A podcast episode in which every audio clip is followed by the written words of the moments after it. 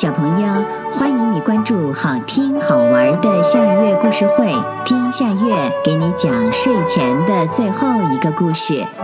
你准备好了吗？现在夏月故事会开始啦！公主的猫。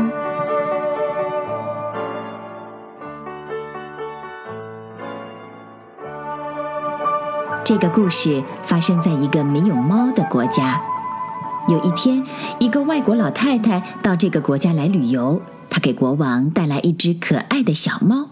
国王把小猫送给了自己的女儿娜娜公主。娜娜公主别提多喜欢这只小猫了，反正你就是用太阳和月亮加在一块儿换她的小猫，她也肯定不乐意。可是有一天晚上，小猫突然不见了。娜娜公主特别伤心，呜呜的哭声惊动了整个王宫。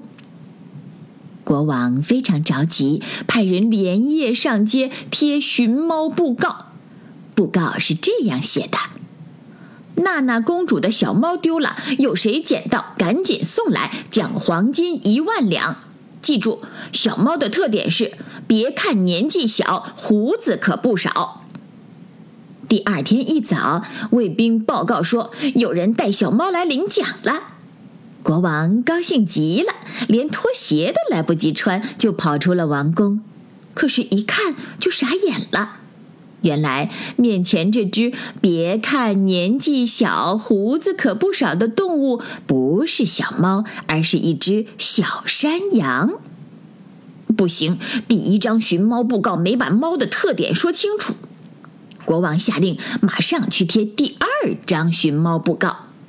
这回布告上写着：“记住，小猫的特点是大眼睛，会上树，还会捉老鼠。”布告刚贴出不一会儿，又有人带着小猫来领奖。国王一看，又错了。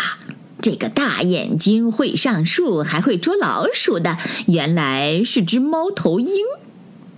不行，第二张寻猫布告还是没把猫的特点说清楚。国王又下令贴第三张。第三张布告是一幅画，上面写着：“瞧见了吗？这就是猫。”很快又有人来领奖了。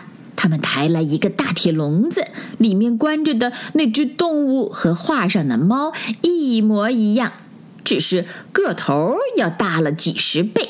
脑门上还有一个“王”字，哎，又错了，这不是猫，是虎大王。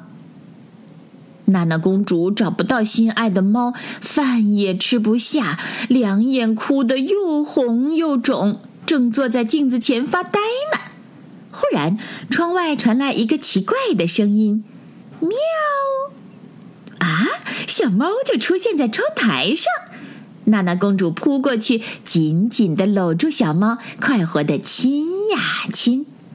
国王在一旁拍着脑袋，自言自语地说：“我怎么就没想到呢？喵喵叫才是猫的特点呀！”